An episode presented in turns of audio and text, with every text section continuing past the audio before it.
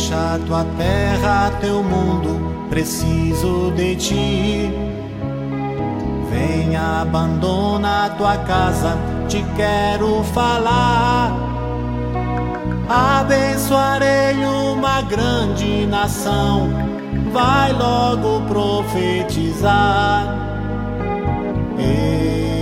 Eu preciso do teu amor. Olá, meu irmão, minha irmã, paz e bem.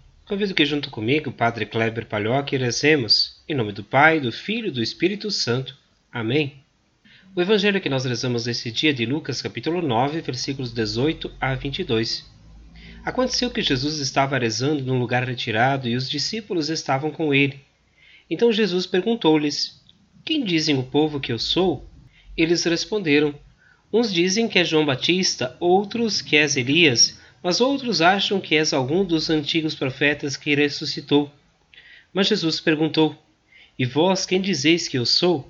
Pedro respondeu: O Cristo de Deus. Mas Jesus proibiu-lhes severamente que contassem isso a alguém e acrescentou: O filho do homem deve sofrer muito, ser rejeitado pelos anciãos, pelos sumos sacerdotes e doutores da lei. Deve ser morto e ressuscitar no terceiro dia. Palavra da salvação. Glória a vós, Senhor.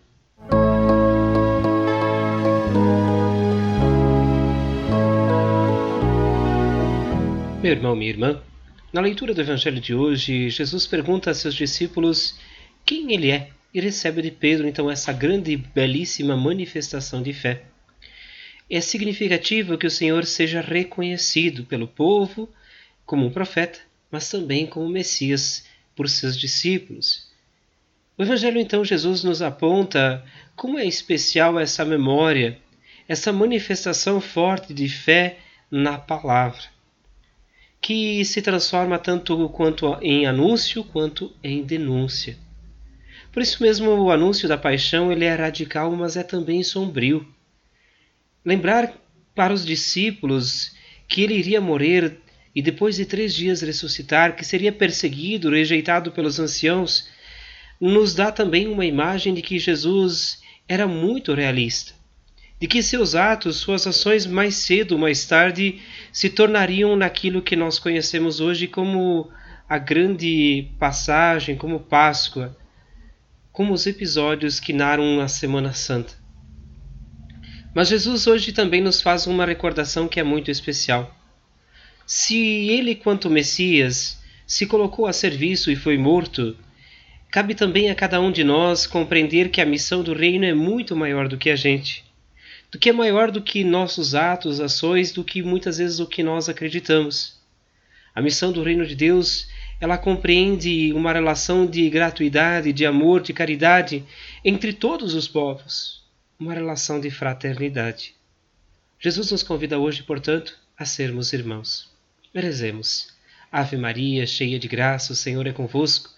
Bendita sois vós entre as mulheres, e bendito é o fruto do vosso ventre, Jesus. Santa Maria, Mãe de Deus, rogai por nós, pecadores, agora e na hora de nossa morte. Amém. Que o Senhor nos abençoe, guarde e proteja, Ele que é Pai, Filho e Espírito Santo. Amém. Um grande fraterno abraço, um ótimo final de semana, que Deus vos acompanhe sempre. Como é bonito, Senhor, no meio do povo escutar tua voz.